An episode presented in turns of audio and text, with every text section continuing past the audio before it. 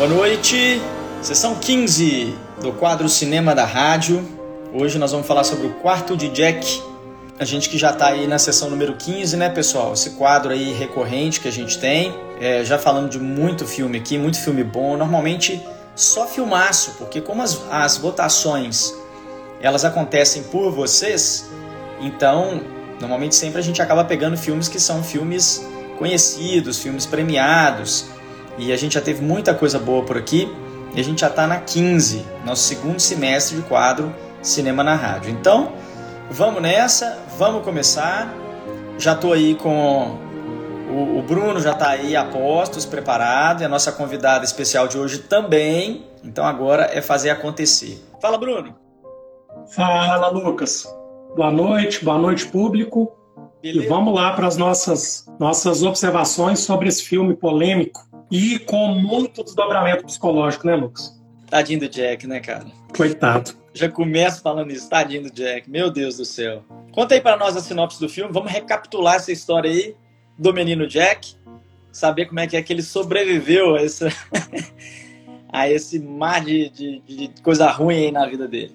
Vamos lá. Esse tem até uma coisa que eu não vou resistir, Lucas, que eu vou comentar aqui logo após a sinopse, mas já trago aí para você do que, que se trata. Em um quarto de Jack, Joy e seu filho Jack vivem isolados em um quarto. O único contato que ambos têm com o mundo exterior é a visita periódica do velho Nick, que os mantém em cativeiro. Joy faz o possível para tornar suportável a vida no local, mas não vê a hora de deixá-lo. Para tanto, elabora um plano em que, com a ajuda do filho, poderá enganar Nick e retomar a realidade. Uma sinopse é, de acordo com o que trata o filme. Só que muito legal, né, Lucas? Se você não sabe da história e lê a sinopse, acaba com a graça do filme. é isso que eu achei engraçado dessa sinopse. É, e até queria dividir, já aí te desejando boa noite mais uma vez e ao público, é, que esse filme, em especial, eu havia visto uma vez só, porque ele me impactou muito e eu fiquei muito abalado e acabou que eu não tinha revisto até esse momento aqui da live. E na ocasião em que eu assisti, Lucas, é, um casal de amigos me indicou.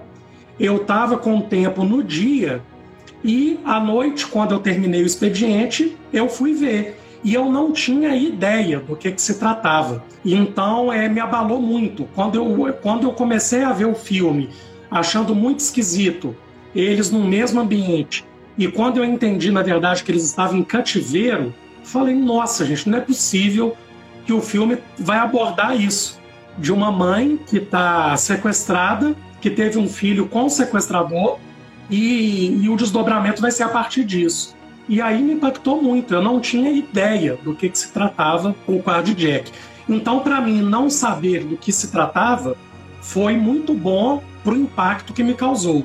Então, assim, é uma sinopse é, bem escrita, curta, objetiva, mas se você nunca viu ao filme, na primeira cena você já vai saber que eles estão no cativeiro. E aí eu acho que perde um pouco a graça. Eu tô curioso de saber como é que foi para você. Se você já sabia é, ou não, e depois você passa aí o seu pote de sucrilhos para mim, por favor.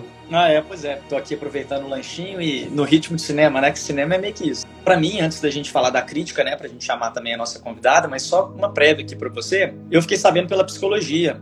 O pessoal da psicologia ah, o quarto de Jack, o quarto de Jack, o quarto de Jack, não sei o quê. E aí, cara, eu, quando eu fiquei sabendo desse filme, já sabia do que se tratava. Mas eu tenho que concordar com você que é ruim você ter essa experiência anterior.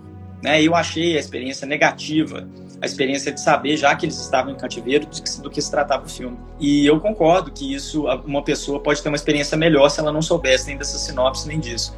Então, assim, eu não fui surpreendido e eu acho que perdeu um pouco. Mas foi muito curioso só para adiantar uma outra coisinha, porque a minha segunda experiência assistindo o filme foi melhor do que a primeira. Você que gosta de falar disso, né? Dos momentos nossos quando a gente assiste o filme. E para ser franco, cara, a primeira vez que eu vi, eu gostei do filme. Eu achei o filme legal. Mas essa segunda vez que eu assisti, que foi agora no final de semana, eu me emocionei muito com o filme. De uma maneira que eu não tinha me emocionado antes. Agora, eu nem eu mesmo sei porquê, sabe?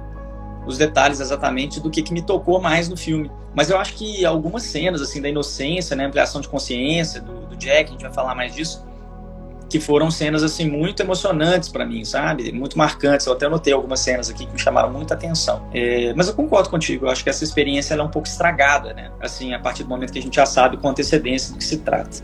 Pena. É, sim, eu, eu dificilmente a gente consegue ver a um filme ou uma série sem saber nada do que se trata, mas eventualmente isso é possível, né? Para mim, na ocasião do parto de Jack, foi possível pela indicação vinda de uma amiga e eu fui ver à noite e consegui é, segurar a curiosidade de não ler nada sobre o filme. E para mim também, Lucas, houve uma, uma sensação diferente. Ele me, me impressionou mais na primeira vez. Aí é um pouco diferente de como foi para você, né?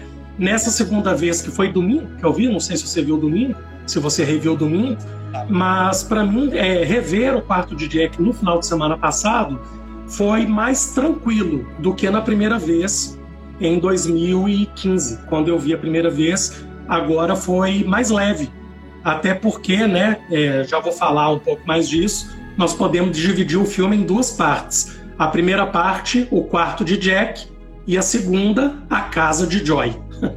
Eu fiz essa divisão por conta própria aqui, depois a gente fala mais disso. Muito porque bom. com uma hora exatamente, ela sai do cativeiro. O filme tem duas horas e por acaso, quando eu parei com uma hora, aí eu me toquei que dali em diante era mais uma hora de filme, mas com eles fora do cativeiro. Então, o quarto de Jack barra a casa de Joy. E lotado de psicologia, né, Lucas? Lotado de, de psicologia para a gente falar aqui hoje lotado. Mas aí, conta pra gente da crítica, pra gente né, chamar a nossa convidada também e a gente começar a esparramar um pouco mais essas opiniões aqui sobre o filme. O que, que, você, que, que você viu aí de crítica? Eu tô bem curioso para saber.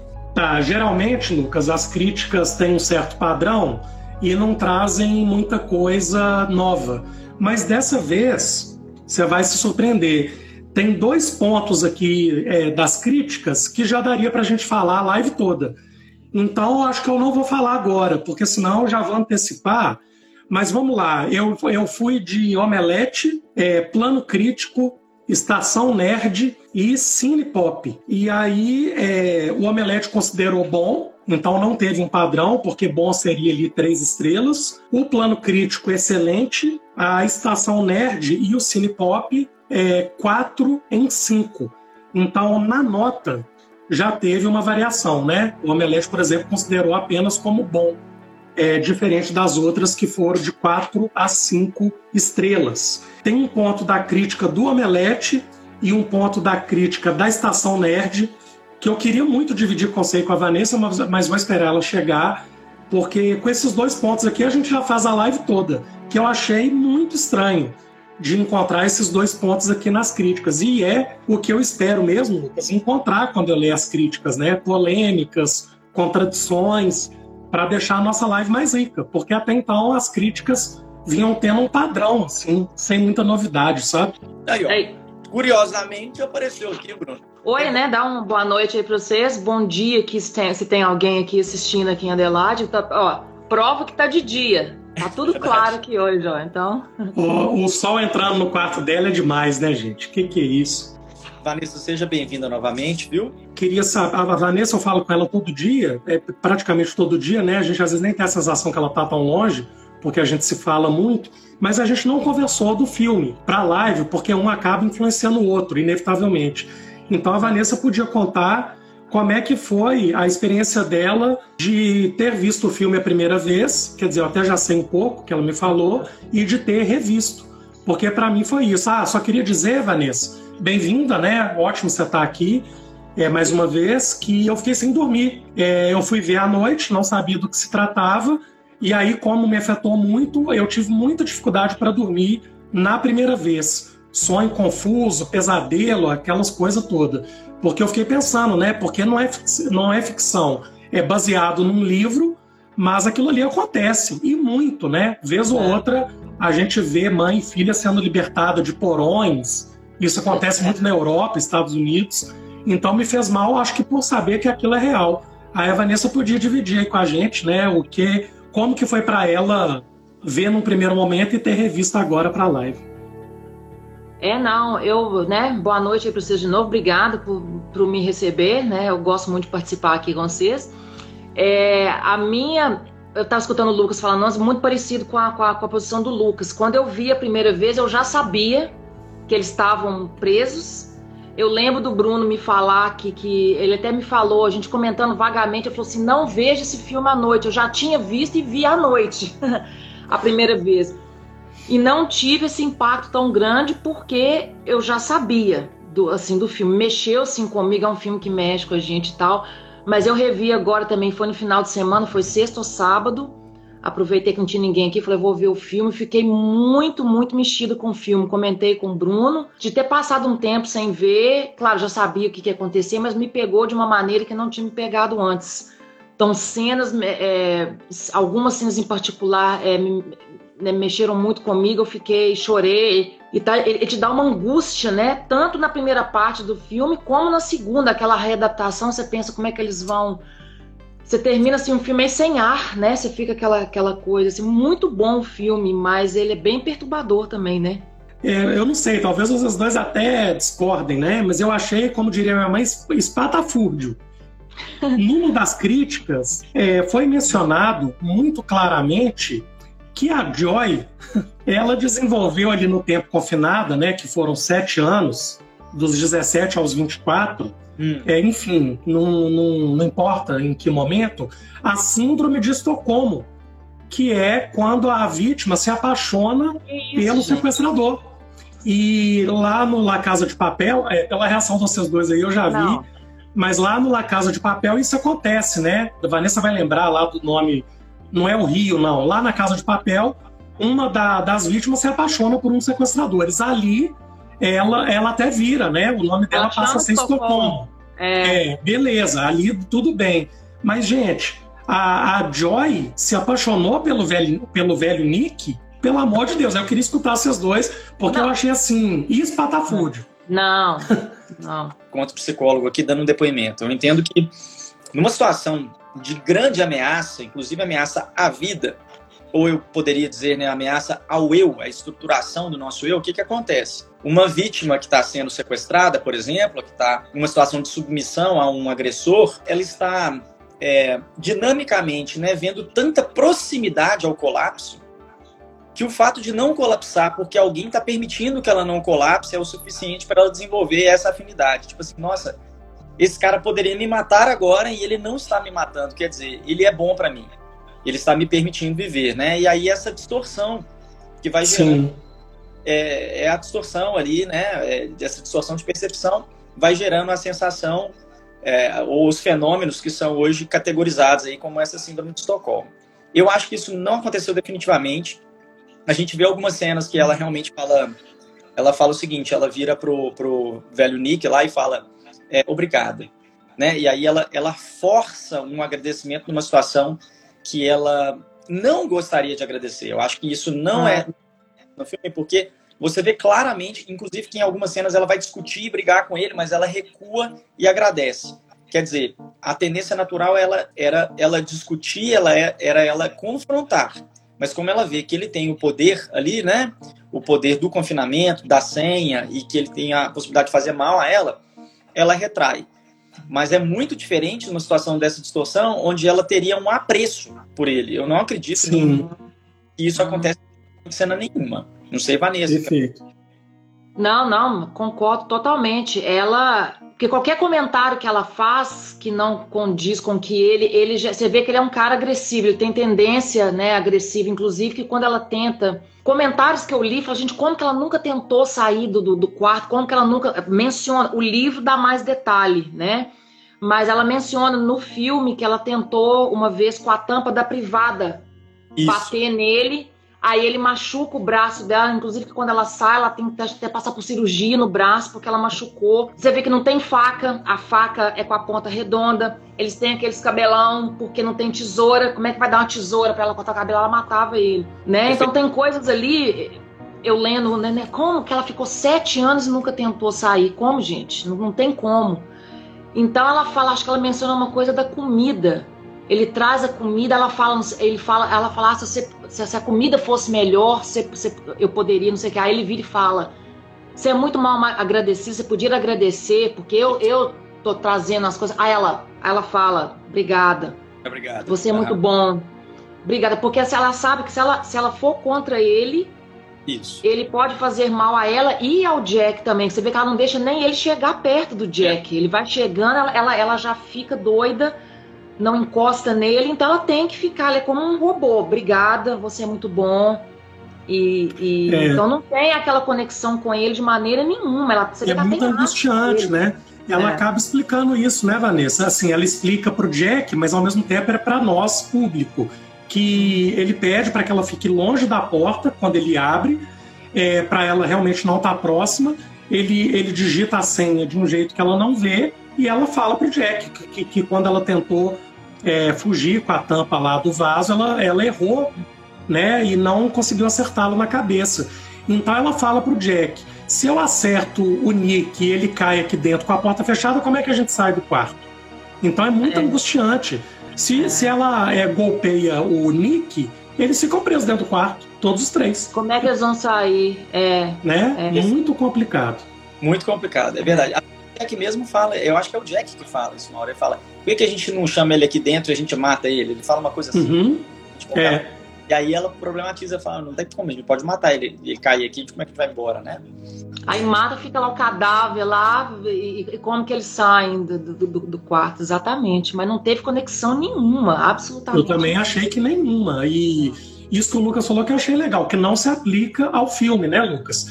Que a pessoa pode se sentir protegida, cuidada, porque ela tem uma cama, ela tem um banheiro, ela tem comida, é, e pode com isso desenvolver um sentimento distorcido pelo sequestrador por estar tão próxima da, do sofrimento e da perda do eu que a pessoa pode sim vir a ter uma afeição pelo sequestrador. E no filme ela recebe dele cama, cuidado, se bem que, né, quando ele se sente ameaçado, ele deixa ela e o Jack no frio, ele corta a luz. É uma forma dele punir tanto ela quanto o Jack. Mas não achei que não teve nenhum tipo de apreço por ele, não. De forma alguma. Não. Também concordo. E a outra questão, Bruno, qual seria? A outra, eu acho que eu te- eu tenho uma posição, mas eu quero escutá-los. Eu tô curioso demais para saber de vocês dois e do público aí no chat. Duas críticas é, colocaram que o filme era muito bom e envolvente, mas que ele perde a potência depois do cativeiro. É como se fosse mesmo um filme dividido em duas partes. Então, uma primeira parte lá no quarto é muito angustiante, claustrofóbica e tal, de muito sofrimento, mas que a produção, a direção do filme, é, dali em diante, que como eu disse para vocês, é a divisão do filme, a, a segunda hora, até o filme terminar, é como se eles tivessem amenizado a questão psicológica e não tivesse aprofundado tanto da relação dela com a mãe, dela com o pai, do Jack com os avós. Aí é uma provocação. Eu tenho a minha posição, mas vocês também já reagiram aí corporalmente. Mas conta aí pro público e o público também aí no chat se vocês acham que tem essa mudança mesmo de pré-cativeiro e, e pós-cativeiro. Como é que fica aí pra vocês isso aí? A Najara já respondeu que, pelo contrário, de jeito nenhum. A Nanda Trícia também falou que não vê isso. E uh, Basílio Stanti falou que não concorda também. E eu também já vou adiantando minha opinião, não concordo de jeito nenhum. Aliás, isso foi uma, uma surpresa muito interessante para mim, porque quando você começa a você vê que tá tudo ali acontecendo dentro do quarto, realmente, assim, pelo estilo, eu não imaginei hora nenhuma que o filme é, desenvolveria praticamente metade dele fora do quarto, né? É, a primeira vez que eu vi, eu não imaginava que ia ter tanto filme depois do quarto. Não concordo que ele perde potência, não. Talvez, eu não sei se isso tem a ver com a minha curiosidade específica, né? até por ser psicólogo, pensando como é que isso impactaria a vida dele. Mas eu me interessei muito em saber como é que eles se desenvolveriam ali depois, como é que seria aquela vida. Né? Eu fiquei muito curioso para ver como é que ele, como é que o Jack ia reagir ao mundo, coitadinho. E o ator coloca muito ator veterano no chinelo, né, gente? Vamos combinar, né? Pelo Não, amor de Deus. né? menino, é. Não, eu também, uma, uma das coisas que eu anotei, que eu anotei aqui, até que entra jamais também na psicologia, porque quando eles saem do quarto, aí que vai mostrar como é que eles vão lidar com o trauma, o pós-trauma, que no caso da Joy é ligado diretamente, ela tem uma depressão e a tentativa de suicídio. Né? Então já tem isso aí também. Então é interessante mostrar porque ela já conhecia o mundo antes de ser preso. O Jack não, ele só conhecia aquele mundo dele ali. Mas como ela ficou sete anos, e ela sai, é mundo, a, a, a entrevista, o que, que é aquilo, aquela entrevista, gente, perguntando aquelas coisas. Acho que até o Gustavo colocou aqui, o que, que é aquilo?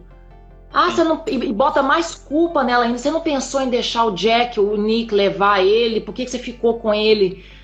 Tipo assim, então foi muita coisa. E o fato do pai dela não querer nada, porque como o Jack é, é, foi filho de um estupro, né? Sim. O, o, o, pai dela não consegue nem olhar pro menino. O que, que, é isso? Como é que ela lida com isso? Ela já tá lidando com aquilo tudo, a negação, a rejeição do pai com, né, com o neto. Então eu achei interessante. O que, que você quer falar aí, Bruno? Ô, Vanessa, eu ia falar disso que você falou da entrevista. Eu não ia lembrar de falar da entrevista se você não trouxesse isso pra gente aqui agora. E é triste porque é real, né, gente? A mídia realmente age daquele jeito. Então, assim como a situação de um sequestro é real e o estuprador faz até a mulher engravidar, né? Pode engravidar a, vítima e tudo, aquela, aquela cena da mídia é muito verdadeira, infelizmente. E aí eu lembro, na minha vida, de duas situações, né? Eu lembro do Didi saindo do enterro do, do Zacarias, o repórter, como é que você está se sentindo? E é, nas Olimpíadas, é. né, Vanessa? O Lucas também acompanhou bem, que re recuperaram, Vanessa, eu nem te falei isso, que a gente conversou todo dia, mas eu não te falei isso. Recuperaram uma, uma entrevista do medalhista da natação, o bronze, lá é, no Rio, e ela perguntou como é que você está se sentindo, tendo chegado em sexto. Aí ele falou, pô, tô felizão. Aí ele foi super irônico e grosseiro, né? Mas é, são dois exemplos de que a mídia é muito inadequada mesmo, né? Muito é. invasiva. Eu lembro da Dayana, enfim. Mas essa cena da entrevista dela é muito incômoda porque é real, né? É daquele jeito mesmo que acontece. Pergunta o negócio na lata, não quer nem saber. A mulher acabou de sair, tá readaptando e sai com aquelas perguntas. Aí, e o pai dele? Você não vai falar com, com ele de quem é o pai? Até ela falou, ele não tem pai. Não, mas como não tem pai? E ele tá lá escutando. O Jack tá lá escondido, escutando, tem muita coisa para que ele desenvolve, né? Depois do, do cativeiro, que eu já li comentários também. Ah, não, não gostei da parte deles fora do quarto. Ué, mas é o interessante do filme, é mostrar o, a, a, eles em cativeiro e depois. Uma coisa que eu li aqui também, que, que a Joy, ela é uma. ela, é, ela é uma criança também, porque ela perdeu Sim. a adolescência dela. E picotada. Então ela, né? A, a, adolescência dela foi roubada dela, então ela sai, ela é mimada, ela começa a criar casa com a mãe dela e tenta até botar a culpa na mãe dela. Se você não me ensinasse a ter compaixão pelas pessoas, eu não teria iria ajudar o Nick, porque o Nick finge que estava tava machucado, ou o cachorro dele estava machucado, aí que ele sequestra ela. Sim. Então, tipo, ela culpa a mãe. Então, se não fosse por sua casa, ela é bem assim. Porque ela tá lidando com aquele, com aquele monte de coisa, né? Assim, é muita terapia ali para ela, muita. É, é, coisa que eu fiquei pensando depois, como é que você sobrevive Sim. um trauma, uma situação dessa, né? Uma coisa interessante que eu reparei é que o filme tenta reforçar isso também, né? Por exemplo, o fato do filme ter escolhido que a mãe dela não tivesse mexido no quarto. Ela entra no quarto como se fosse lá no passado, né? Porque o quarto tá intacto, do jeito que ela então, deixou. É. Eu acho Do jeito que, ela deixou. A gente a entender isso, né? Que ela voltou ali para re tentar recapitular uma vida dela. E aí tem o lance dos álbuns de fotografia. É. E ela, dela, ela fala lá assim: é, é meu filho, o que, que você tá vendo aqui nessa foto? Uma coisa assim. Ele fala assim: nada. Ele, ela, exatamente. Ah, não, o que, que você acha que aconteceu com essas garotas? Aí ele fala: nada. Ela fala assim: exatamente, não aconteceu nada e a vida delas continuou normalmente. Ele tenta mostrar pra gente que ela entrou num conflito pesado mesmo, com esse tempo perdido, né? O Cop diria, né? Assim, eu gosto muito de usar essas frases com o não vivido, o que, que ela não pôde viver da adolescência dela, uhum. do, da vida adulta. E de fato ela começa a reagir de um modo diferente. Porque, por exemplo, ela fica mais distante do filho, né? E não era uma coisa que Sim, ela... É, pensando mesmo como psicólogo, né, Lucas? Eu acho que ela investiu muito no Jack dentro do quarto, toda a energia, todo o tempo, todo o afeto. E uma vez tendo escapado do quarto, realmente ela não conseguiu continuar oferecendo ao Jack as condições que ela oferecia dentro do quarto. Então eu acho que ela ficou esgotada. Colapso. Colapso. Colapso. É. Esgotou. E aquela cena, né, Lucas? A, a gente tava. Isso eu conversei com a Vanessa, do banheiro, realmente acho que para mim ficou claro que ela tentou é. se matar mesmo, né? Você também não teve dúvida, não, né? Não, tentou se matar. E não, Ué. eu achei que a cena do banheiro até de um outro, porque eu ia dizer o seguinte: também uma, algo que marca aí essa distância do Jack com a, é, com a mãe é que assim, pra, não que ele não amasse, mas para quem é que foi que ele falou eu te amo? Foi pra avó, né? É mesmo. A avó ficou muito próxima e tem uma hora no banheiro que ele fala, a avó emociona, né? Quer dizer, ele viu que ela tava realmente assumindo um papel ali de cuidadora quando a mãe não tava dando conta. Nossa, é mesmo. É. Então, Sim. é. bem, bem forte. Uma das cenas que eu chorei dessa última vez, a avó tá lá cortando o cabelo dele, aí ele do nada ele fala, ele fala, né, I love you, grandma. É. E ela dá um. Nessa, nessa hora eu dei um. E comecei a chorar. Nossa, até arrepiei aqui. É, é uma das cenas que me tocou é, é, é, demais, porque a Joy era. Fez tudo. Ela se abdicou para cuidar dele. A energia, igual o Bruno falou, foi nela. Você vê que ela chora, tem uma hora dentro do quarto, ele tá dormindo, depois quando ele sai também, ela, ela chorando, mas ela segurando o choro pro Jack Sim. não escutar ela chorando. Então, para ele, lá ela era brincando e, criando aquele mundo ali para ele e ela esqueceu dela. Então, quando ela sai, ela não dá conta mais, né? Ela já é chegou isso, ali no limite dela. Só uma coisa que eu, que eu, queria ver, que eu lembrei aqui agora, queria ver se vocês dois prestaram atenção. Como é que é o nome dela? Legal. Joy. O que, que significa Joy? Alegria. Nossa, é mesmo. Eu, não... eu, fui, eu vi, eu revi dessa vez, eu, na hora que de cara que eu já lembrava do nome dela, eu falei, Joy, nossa, é o nome dela que significa alegria. Bem. E é uma coisa que ela não tem nada de alegria nela. E colocar o nome dela de, de Joy, eu acho que pelo fato de, do que ela fez pelo Jack. Ela era a Joy, a alegria para o Jack, né? É, é, mas que para ela em si, de alegria, sim, de felicidade, ela não tinha nada, que é uma coisa também que ela estava buscando depois que saiu do quarto.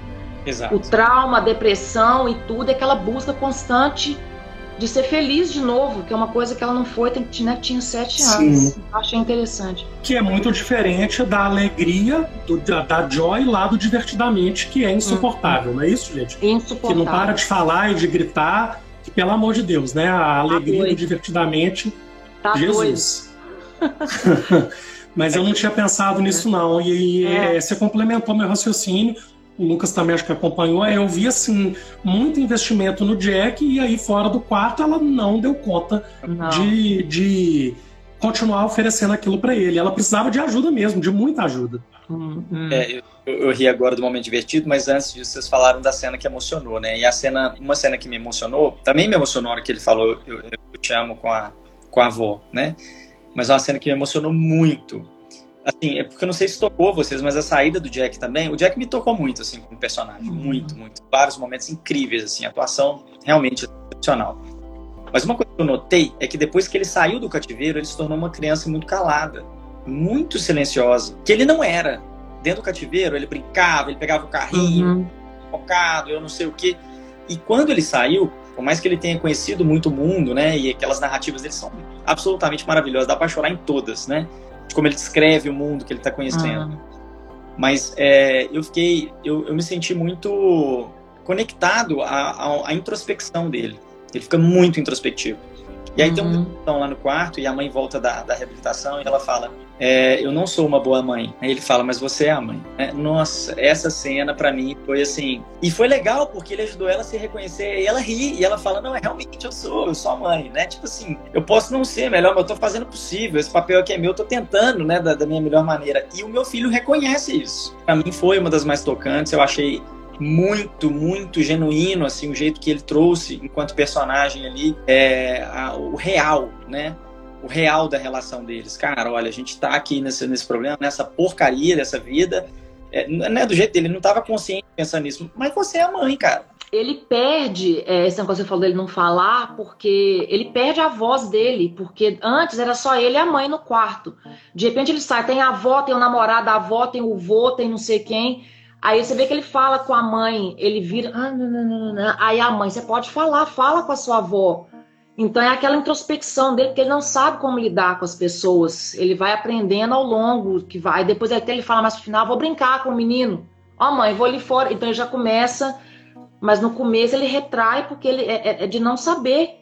Né? Acho que no uhum. hospital parece que ele sai correndo, ele sai batendo no, no, no porque ele, ele não sabe, ele não tem noção de espaço, ele não tem noção de móveis. De, eu acho que é no hospital, na hora que ele sai, ele sai, ele sai trombando na, na parede. No, no, no, eu tava lendo aqui também, porque ele não tem essa. Sim. O Léo, né, que é o novo namorado da mãe, eu achei interessante também ver os reflexos na família. Que a, a Joy fala pro Jack, do vovô, da vovó, mas quando eles voltam para casa, eles nem estão junto mais, né? E a gente associa e deduz que está totalmente ligado à filha ter sido sequestrada. E aí o pai mal aparece, que é um ator até muito bom, que acho que deveria ter tido mais destaque aí na carreira dele. É um ator que a gente saca de outros filmes, mas o Léo, né, que é o novo namorado da mãe, é genial a, a, forma como ele lida com o Jack. Ele chega em casa, ele vê que o Jack tá lá em cima e fala que vai pra, pra cozinha, que ele vai comer uma coisa bem gostosa. Aí logo é. depois tá o Jack lá com ele tomando sucrilhos, parecido com esse que o Lucas tá comendo ali agora.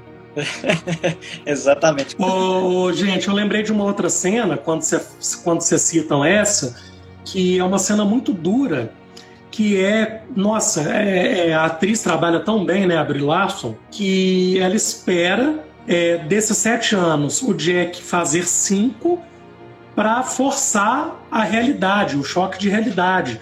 E ali ela fala para ele: olha, tudo que eu te falei, eu inventei, é, hum. porque você não tinha condição de entender, mas deixa eu te falar: nós estamos presos, existe árvore, e ele não consegue acompanhar. Aí a reação dela diante da falta de compreensão do Jack é tipo assim: meu Deus, né? Não, não tem como falar para ele ainda.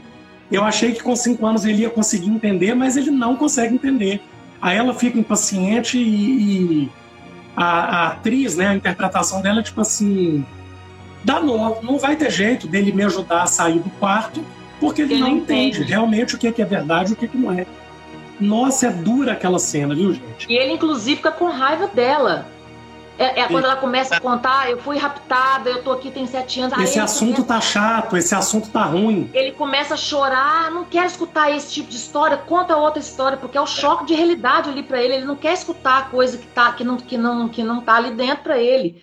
Ele fica com raiva dela, né? E, e, e não, não, porque para ele, como assim tem árvore, tem, tem gente, tem e para ele era tudo, né? A televisão, aquilo, o, o Nick para para ele ele aparecia como mágica. De onde que o Nick vem? Se o quarto é só aquilo ali. E aí quando ela fala assim, eu tenho uma casa com meu com, com meu pai, minha mãe, ele fala assim, uma casa da televisão que vem, ele fala, como é que ele fala? Acho que na cabeça dele é casa, como assim casa? Ele não consegue. É, só que aí depois, né, desse momento, dessa conversa difícil que ela tem com ele, não sei se no dia seguinte, mas depois é, o Jack começa realmente a identificar o que, que é real e o que não é. Mostra um desenho, aí o Jack fala que não é real e ela sorri, é, é. bem nitidamente satisfeita de que ele está conseguindo distinguir. Aí tem uma novela lá, ou um filme, aí ele fala que se é realidade, ela fala mais ou menos. Né? São pessoas, mas que estão fingindo que estão numa época é, diferente. E queria trazer muito para vocês todos, né, Vanessa, Lucas e público, a cena final também, que é muito marcante, quando ele pede para voltar no quarto, e aí é. ele despede né, dos móveis. E aí, para mim, né, eu vi como a elaboração do luto, uma elaboração do luto que precisa ser feita. Todos nós precisamos elaborar os nossos lutos. E para o Jack, a elaboração do luto passa por voltar no quarto, porque ele não teve tempo de se despedir do quarto. Ele, ele é tirado do quarto dentro do tapete e ele precisou realmente de retomar lá para fazer a elaboração. Ela pergunta a ele se ela quer que se ele quer que ela feche a porta, ele fala que não. Aí ele despede de tudo e fala tchau quarto. Aí ela sem som, né, quase que sem som, ela também é. fala é, tchau quarto, até arrepiado aqui, gente, é, isso em termos cena... de psicologia, puta merda, é, é, é maravilhoso. Vendo aqui, né, o paradoxo humano. Então, quer dizer, o quarto, ele era a segurança do Jack. Era a zona de segurança dele. E aí, ele quis negar uma realidade que era uma realidade que apresentava muito mais oportunidades para ele, com medo dessas oportunidades. Então, me veio aqui, e que é uma coisa também que já ouvi na minha vida, é, o quanto a gente tem uma capacidade de adaptar com coisa ruim para gente. Sensacional o quanto é, é, é, provável e é possível que a gente se, se, acostume com coisas ruins, né? Isso aqui veio uma, uma reflexão. E a outra que eu já vou colocar logo em seguida, se vocês quiserem comentar ou não, é que eu pensei muito também sobre a dificuldade do Jack de discernir o que era o real ou não, porque ele foi mediado com a, as, os elementos do mundo por uma atmosfera virtual. E eu fiquei refletindo muito sobre esse confinamento, obviamente proporções e uma situação em contexto completamente distintos, mas o quanto que o nosso confinamento, seja na pandemia ou seja por uma vida pós-moderna muito mediada pelo virtual, também causa essa distorção né, e essa percepção confusa sobre aspectos que são reais ou não.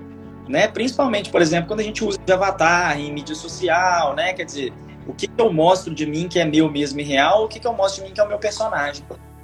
Então eu fiquei com essas duas reflexões e eu acho que no extremo, que foi o que eles viveram, a gente consegue ver algumas características que não no extremo a gente acaba vivenciando também. Posso fazer uma, uma observação pequenininha aí, Lucas? Porque você, você falou, eu anotei aqui, tá aqui anotado, é, sobre o quarto. Era a zona de conforto dele, o quarto como um conforto psicológico mesmo ali deles, né? Que é difícil de, de ser deixado para trás, né? É, é, era o conforto dele. Você vê que ele tinha uma outra parte aqui também da psicologia do desenvolvimento da, da, da criança, no caso, o fato da criança ter sempre um, o objeto de conforto. Então ele tinha a cadeira número um, a cadeira número dois, ele tinha o, o cachorro imaginário para poder fazer sentido ali para ele trazer segurança para ele, de, de, de ter aqueles, aqueles objetos mais o cachorro imaginário, e que no final, quando ele pede para voltar para o quarto, que era um lugar que ele estava seguro, né? Ele pede para voltar, ele vai lá, despede, aí, aí é a percepção dele. Nossa, não imaginava que era tão pequeno. Quando ele entra, ele já assusta de ver a mãezinho do quarto. Aí ele despede a mãe, em vez de ficar também, se ela vê que ela não fica redia, ela vira e fala, ela sem som, igual o Bruno fala, fala goodbye room, só com a boca ela fala, né, é, tchau, que ela também tá deixando o quarto para trás. É uma experiência dolorosa, é não ela tão segura por causa do Nick, mas ela tava protegendo o filho, né? né? Pelo menos isso, né? Vira Hã? até uma ao quarto, né? Porque ela estava sendo ao menos mantida viva. Era né? um lugar que ela estava segura. Agora ela está exposta ali de novo para o mundo. É repórter em cima dela, é não sei o que, a relação que já trabalhada com a mãe. Ela não tinha isso dentro do quarto, era só ele, ela, ela com o Jack, ela não tinha esses conflitos todos fora, né? Do quarto. Aí olha que veio, Vanessa, a partir do que você está falando, né? Então, olha só, a discussão que bacana. Melhor uma prisão segura ou uma é, liberdade arriscada? Uhum. A partir do momento que eu tô livre também, eu tô em risco, né? É, exatamente, exatamente. Eu adoro essas reflexões. Gente. A gente Muito tem um grau de risco na vida, né? Não tem jeito. Uhum. Importa ficar só na segurança também, ou numa zona de confinamento para estar tá eternamente protegido. Porque até então ela não tinha nenhum sinal de que o velho Nick iria matá-la. Ele era um agressor que não queria que ela saísse. E por isso ele agredia. Mas ele queria mantê-la uhum. viva. Quer dizer, ali dentro ela tinha é, uma, uma uma inércia, né, de manter-se viva. Já eram sete anos, inclusive. Para não deixar de citar o nosso velho amigo Carlos Rogério, né, como diria o Copo, Carl Rogers, o Rogers fala demais dessa dessa liberdade, desses riscos que tem que se correr para viver uma vida plena e satisfatória para mim. São frases de Rogers que a gente vê sempre por aí e acho que nós três estamos a favor, nós três e imagino que todo mundo aqui é, que está nos escutando seja a favor de uma vida arriscada que seria mais satisfatória, né? Do que aquela vida que eu estou seguro, mas estou limitado. É muito legal pensar nessa questão do espaço psíquico é, representado pelo quarto. Então, psiquicamente eu estou seguro, porque fisicamente é limitado. Aí na, a casa da mãe já é bem grande, né? Parece que eles têm uma condição financeira boa. Então, psiquicamente, o espaço é maior e a liberdade, por conseguinte, também. O que deixa, claro, o Jack também mais em risco. Mas acho que a vida que a gente escolhe viver é essa. Né? Porque até quando ela é internada, o Jack está ali, ele escuta a conversa da mídia, não era para ele estar tá escutando, ele é, vê o Léo chegando da rua, não era para ele estar tá ali, teoricamente, ele está livre. Né? Então, tem os riscos de estar livre, inclusive dele escutar coisas que não era para ele ter escutado. Mas é faz parte de uma vida onde você exerce a sua liberdade. Eu, eu prefiro essa vida. Maravilhoso. Agora, uma coisa que eu fiquei muito curioso, eu não sei se vocês separaram, é que o Jack achou um cantinho ali para ele, né? Que é ali em cima da escada, de frente para a porta, embaixo daquele aparador. Eu achei curioso ele achar aquele cantinho ali, porque você vê, é um espaço pequenininho, né? Talvez representasse um lugar mais aconchegante para ele, já que era mais estrangulado, porque era um corredorzinho que ficava em cima. E ele tinha a visão para a porta, de quem chegava, quem saía e quem descia. É. Então eu achei curioso ele ali, eu achei bonitinho. Ele tem aquele pijaminha, ele fica de cuequinha um, uma grande parte do tempo, né? Curioso ver aquela cena, assim, é uma ingenuidade, né? Assim, acho que da forma como ele veste ali, o filme mostra muito isso, a ingenuidade. E é justamente nessas horas também que eu me emocionei muito, na hora que as cenas, elas vidram uma certa ampliação de consciência, né? Então, por exemplo, ali na caminhonete, que é uma cena extremamente tensa, que você fica louco. Nossa. Nossa, é. um desespero. Mas aí na hora que ele vê o céu, e aí põe uma música e vai dando um zoom assim no rosto dele, ele tá Ele olhando, é. acordado com a realidade, né? Ele, que, que é isso que eu tô vendo aqui, azul, né? Aquilo ali pra mim foi muito emocionante também. Muito emocionante. E ele vê as árvores, né? Com as folhas, porque a mãe disse que as árvores existiam. Exato. Então ele começa a associar que realmente era verdade aquela dura conversa lá dentro do quarto. Só que lembrando negócio de cenas, para não deixar. Essa não pode deixar passar, não. Alguém comentou aí também. Quando ele finalmente decide, ele fala pra avó: Você pode cortar meu cabelo? Eu Não. quero mandar a minha força para minha mãe. Minha mãe precisa. Ronaldo. Aquilo ali, nossa senhora. Ronaldo, Ronaldo comentou sobre essa cena. Ele falou que essa cena Foi, foi. Papai comentou, acho que foi uma outra pessoa também comentou, não, que ele corta o cabelo. É, é, já arrepiei aqui de novo. Foi outra cena também que eu, que eu fiquei bem mexida, que eu chorei também. Falei assim, corta. E ela, quando ela volta pra casa, ela mostra pra ele o cabelo, né? Ela precisa. Ali ele tem aquela comparação com o Sansão, né? Que a força tava no cabelo. Não, então corta, eu preciso mandar a minha força pra minha mãe. Minha mãe precisa da minha força. Ele salva ela duas vezes. E ela fala: Você me salvou duas vezes. Do quarto e de ter se matado. Um menino de cinco anos, gente. Nossa, arrepiei aqui. Inacreditável. É, uma, é. É, por mais que ele tenha sido o resultado de, um, de uma abordagem indesejada, ele virou o sentido dela, né? né? Então, assim, isso é muito interessante. A relação dos dois ali é, é magnífica. O Ronaldo tinha comentado essa cena de cortar o cabelo. A Najara tinha comentado a despedida do quarto, né? A Nirvana Nicolato, ela falou das cenas dos ensaios no tapete para fuga. Aquilo é muito angustiante. Nossa É. senhora. Abafa, né? O microfone da, da, da captação ali do áudio, abafa com o menino lá dentro, embaixo. E ele e tal. tentando sair, não consegue sair. Nossa. ele desenrola e fala com a mãe dele, eu te odeio, né? Tipo assim, você tá me fazendo passar por isso, como assim? Na hora que eles estão preparando ali pra, pra, pra executar o plano, que o Nick tá chegando, quando ele tá com febre, o menino tá com febre, né? Que ele acaba não funcionando, aquilo é pavoroso, né? Então, assim, muita gente, eu queria só comentar isso, muita gente comentou várias cenas que são muito interessantes. O Gustavo tinha comentado da entrevista também, muita cena. O que, você ia dizer, ô, Bruno? Eu ia é, com as minhas críticas né, bem específicas, mas aí, como psicólogo, não tem como não notar que é, de novo, né, gente? Como sempre, o pouco foco dado ao psicólogo, é, que seria fundamental na segunda parte do filme, que é essa quando o filme se divide em dois. E aí tem um cara de barba e de óculos, aí a gente supõe que é o psicólogo, não fica claro. A mãe pede desculpa a ele pela Joy não estar lá, Quer dizer, o É. psicólogo estaria atendendo os dois juntos? Eu não acho recomendável, como psicólogo, que os dois fossem atendidos juntos. Isso é mais na teoria sistêmica, né? Não que seja proibido no humanismo, mas eu acho que não seria legal os dois juntos. Pressupõe-se que é o psicólogo, o cara não aparece mais. Gente, não é falado em psicoterapia pro hora Jack nenhuma. e pra Joy, em hora nenhuma. Nenhuma. Então isso ainda me irrita e me incomoda muito.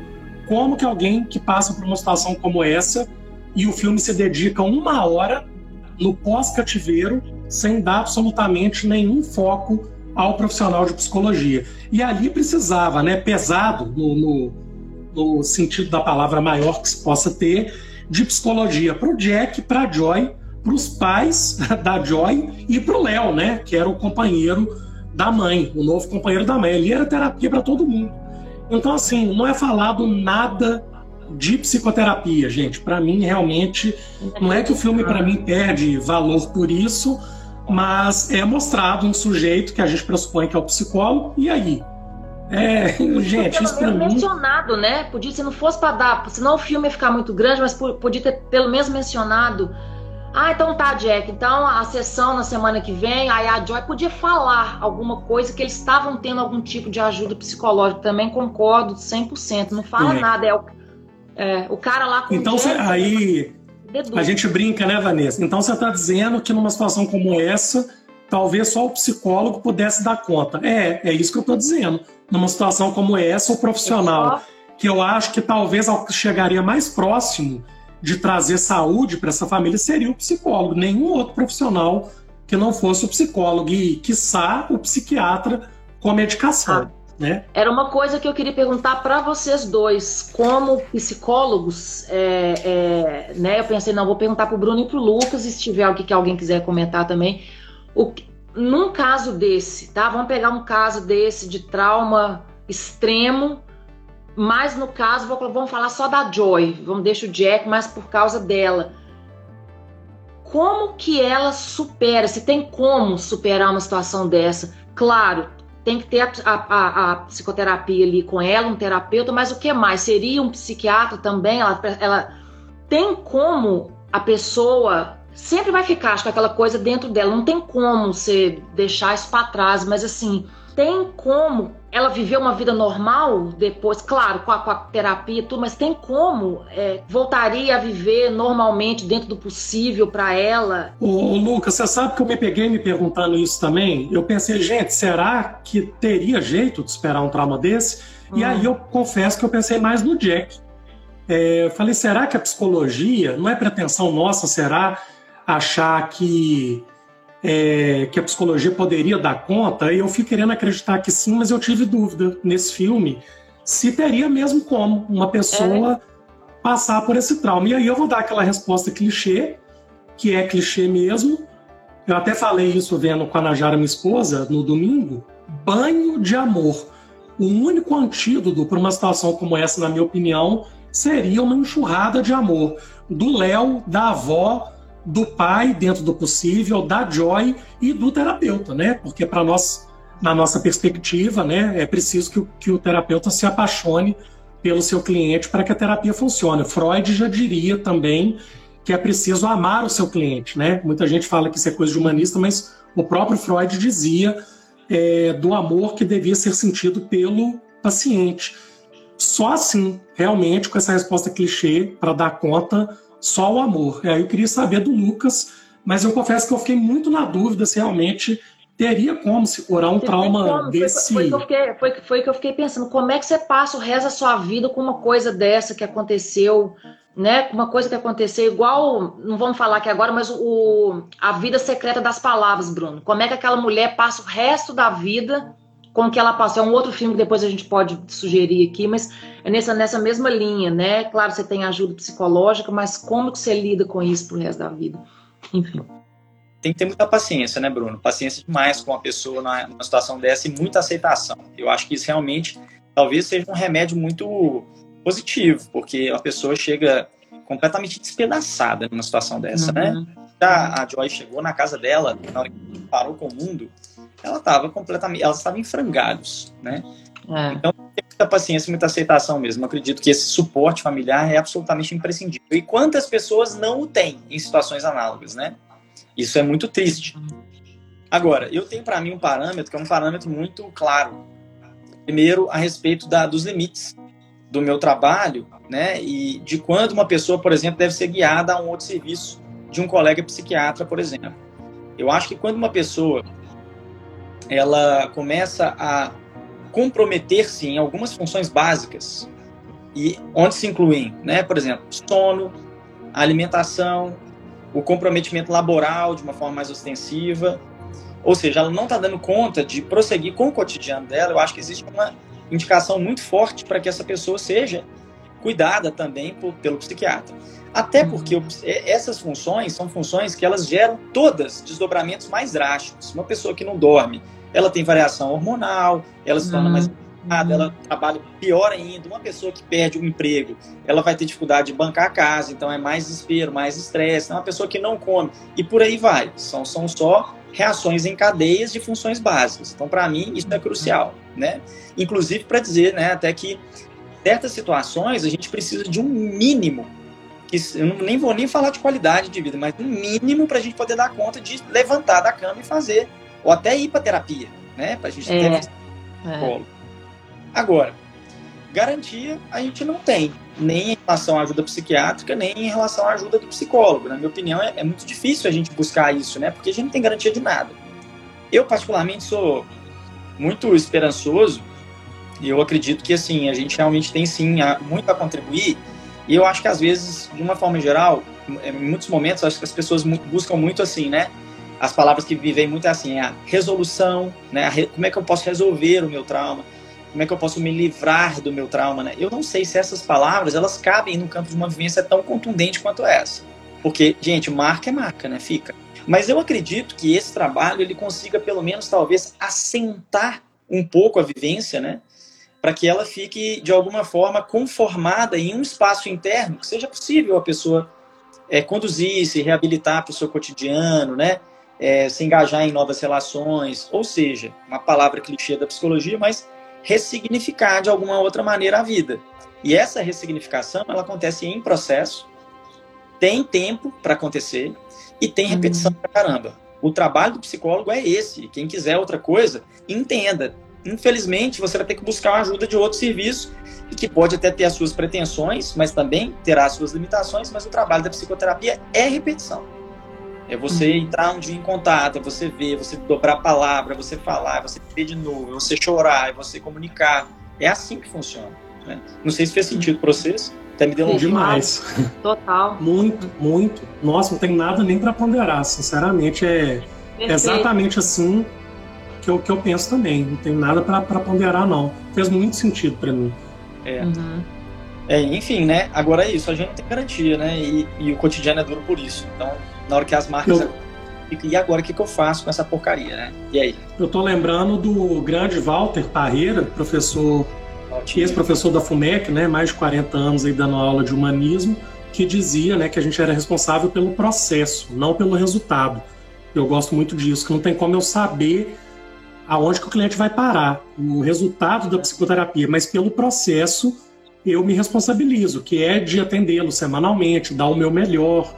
É, o processo terapêutico. Agora, o que, que vai gerar, não tem como eu me responsabilizar por isso. Eu gosto muito dessa ideia. Ô Bruno, fantástico isso. Pensa bem nas Olimpíadas. Então o treinador vai se responsabilizar pelo resultado exato, do, do atleta? Exato, Lucas. Não. Exatamente. Então, Ótimo exemplo. Treinar, sim. Processo, é. né? E aí eles vão construir aquilo. Agora, o que vai acontecer lá não tem como, não tem como prever, não tem como garantir, mas entende-se que há um processo de desenvolvimento que acontece. E aí uhum. cabe ao acaso, junto à responsabilidade do atleta, junto ao apoio do treinador, junto ao dia, né, e todos os outros fatores que estão envolvidos, de gerar aquilo que tem que gerar. Muito bem. Pô, bom demais, gente. Ó, nós estamos aqui estourando o nosso limite horário. A gente não falou das curiosidades, não sei se tem a respeito desse filme. Eu deixei para Vanessa, Lucas. É, eu até pesquisei que eu não aguentei, de curiosidade, mas eu achei prêmios, é, é. prêmios da Brie Larson, mas aí a Vanessa ficou de olhar, não sei se ela encontrou alguma coisa além dos prêmios. Encontrei muita coisa que eu achei que não era relevante, uma falação, uma coisa, e então eu peguei algumas aqui. Tô até aqui com o computador, vou ter que ler aqui que eu coloquei em inglês. Desculpa se eu falar alguma palavra em inglês, mas é, é... a Brie Larson, ela ficou isolada na casa dela por um mês, sem internet, sem conexão com nada para ficar, né? É, é, dieta é, estrita, para perder peso, ficar, da, ficar daquele jeito. E ela pensou, ah, beleza, eu gosto de ficar em casa, eu, eu, eu não gosto de sair, vou ficar. Assim, ela pensou que ia, ser, ia ficar numa boa. Na última semana ela entrou em depressão, de ficar em casa sozinha. É, e chorava, chorava o dia inteiro, isso na última semana dela com ela é, é, é na, na, na, casa. É, a, não lavou o rosto. Então você vê no filme que ela não tem maquiagem nenhuma, é ela ali sem nada. Então ela, ela evitava de lavar o rosto, de passar a coisa para ver que ela ali pura, sem nada, com cabelo atrapalhado e tal. É, a mãe do Jacob Tremblay, que faz o, o, o, o Jack, para tentar fazer ele conectar com a Brie Larson, é, chamava ela para jantar com eles na casa deles. Caramba! Para ela assim, é, e, e falou pro, pro Jacob perguntar coisas, pergunta coisas, o que, que você quer? Pergunta para saber como é que ela é. O que, que ele perguntou para ela? Três perguntas. Qual que era a cor favorita dela? O animal favorito dela e se ela gostou do Guerra nas Estrelas, episódio 4. Eu achei super interessante. A cor, o animal, mas você gostou do Guerra nas Estrelas. Não, mas você não sabe, né? Na hora que eu responder o animal, ela falou assim: meu é, animal favorito é um cachorro que eu tenho que chama Lucky. Lucky, é. Pode ser, é. E que mais? É, a mãe convidou para o jantar o, o diretor, o Lenny Abrahamson, é, escolheu o Jacob Tremblay dentro de duas mil crianças. Ele viu duas mil crianças e escolheu o Jacob. É, tem um, um, um, um pôster no, no, no, quarto da Joy, quando ela volta para casa, um pôster do Leonardo DiCaprio no filme. Ah, eu vi, eu vi. O Homem na Máscara de Ferro, que é um filme que ele era, que ele ficava imprisionado injustamente, porque ele tinha um irmão gêmeo. É mesmo. Só que ele, ele que seria o rei, mas aí o, o, irmão gêmeo dele era o malvado, não vou prender, eu sei que botou a máscara de ferro nele e deixou ele preso um tempão no, no, no, numa, numa cela, numa cela. E para acabar, de novo, um termo da psicologia que apareceu aqui né, como curiosidade, a plasticidade do Jack, que é o que? É a, a maneira de como a criança adapta ao trauma ou a situações adversas, né? Por exemplo, você tem um acidente, perde a, a, o movimento do braço. Com o tempo, o cérebro adapta, você começa a, a ganhar de novo os movimentos, ou então você começa a escrever com a mão esquerda. No caso dele, de adaptar com as, as um, situações diferentes, né? Então, o médico fala com a Joy no final, ele, ele ainda está plástico. Ou seja, ele está naquele momento ainda de de adaptar. Então, achei isso interessante. Aqui na, nas curiosidades, colocaram termos da psicologia. Legal. E Muito ele, bom. Ele fala com a mãe assim: Eu não sou de plástico. Né? Ele fala: é, plástico. É. Ela, não, não é bem assim. É. é acho que a Vanessa está definindo muito a resiliência, né, Lucas? Que é. a gente no humanismo prefere chamar de tendência atualizante, porque para nós a tendência atualizante ela é mais completa do que o conceito de resiliência, né? mas são duas pessoas muito resilientes, com capacidade de superar situações adversas. E se eu não estou enganado, né, Vanessa? A, a, autora do livro foi a roteirista do filme, não é isso? É, é. Ela, ela, ela teve coisas que eu li também que é, o, o, diretor queria colocar assim, cenas mais gráficas do Nick com a Joy, tipo mesmo forçando ela. Ele falou, ela falou não acho que já está de bom tamanho do jeito que está, mas foi o filme foi acompanhado de perto pela Emma, Emma Donahue, que é a autora do livro. Ela gostou muito, inclusive, do resultado do, do filme.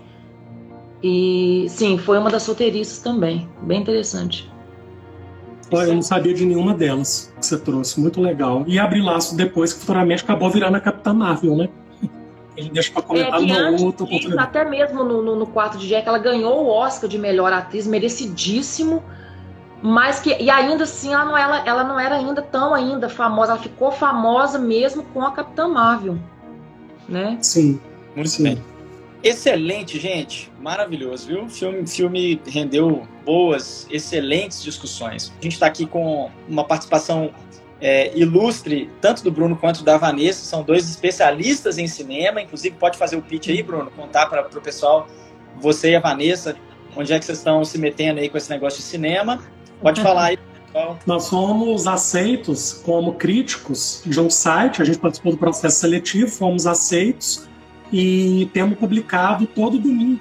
Já deve ter uns 10 textos, né, Vanessa? E o último que saiu domingo, o site é o Cine 7, é, foi sobre a, o aniversário de morte do Robbie Williams, gente, que completou sete anos agora da morte, dia 11 de agosto. Aí a gente aproveitou, eu também vi como sugestão da minha esposa O Homem Bicentenário, um filme dele de 99 que eu não conhecia, e aí a partir disso me deu a sacada de propor a Vanessa de escrevermos sobre ele, que é né, um ator de extrema complexidade, é, que acabou se matando, né, gente? Para quem não sabe, foi o último texto que a gente publicou.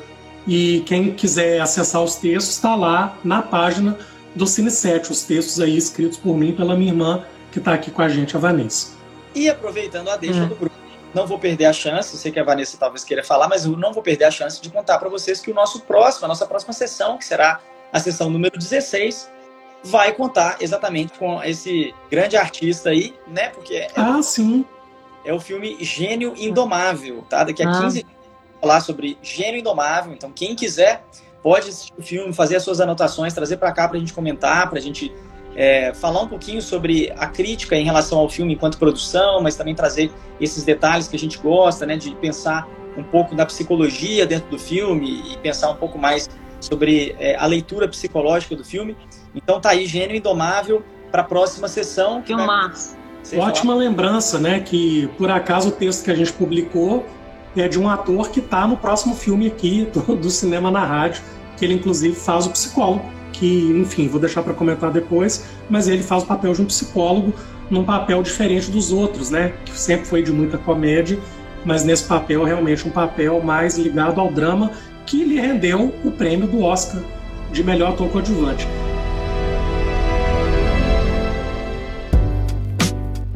Para os psicólogos de plantão, muito importante dizer que a rádio tem um episódio clássico também, que é um episódio sobre carreiras de psicólogos. Está tudo lá no Spotify. Dá uma chegada lá na, no perfil da Rádio Self no Spotify.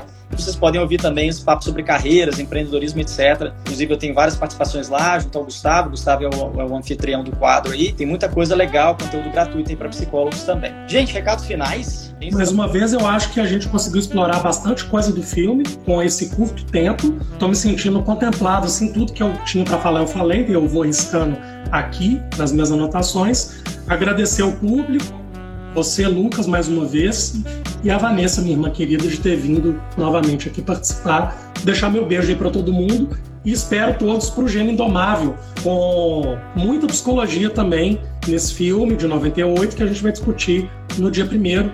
Sejam todos bem-vindos e bem-vindas. Beijo para todo mundo. É deixar um beijo também para todo mundo. Obrigada por terem me, né, me recebido de novo. Terceira vez, olha só. Muito legal participar aqui com você sempre, falando uma coisa que, que, eu, que eu gosto bastante, né? Que a gente gosta muito e muito bom mesmo. Obrigada a todo mundo por ter participado. Beijão para todo mundo. Lucas, Bruno, obrigado de novo por terem me recebido. Um prazer estar aqui com você sempre. E o pessoal da Rádio Self também. Um abraço ao pessoal da Rádio Self, que está trabalhando na produção dessa coisa toda, muita gente envolvida. É, agradecer a todo mundo aí pela presença de novo. Bruno, obrigado mais uma vez, sempre bom. E Vanessa, adoro sua participação. Hoje não estava muito atacado, não. Próxima a gente. Não tá normal. Hoje tá, tá normal. No normal, né? Então, brigadão, viu? Beijo para todo mundo, excelente noite e até breve. Tchau, tchau. Beijão. Beijos. Tchau.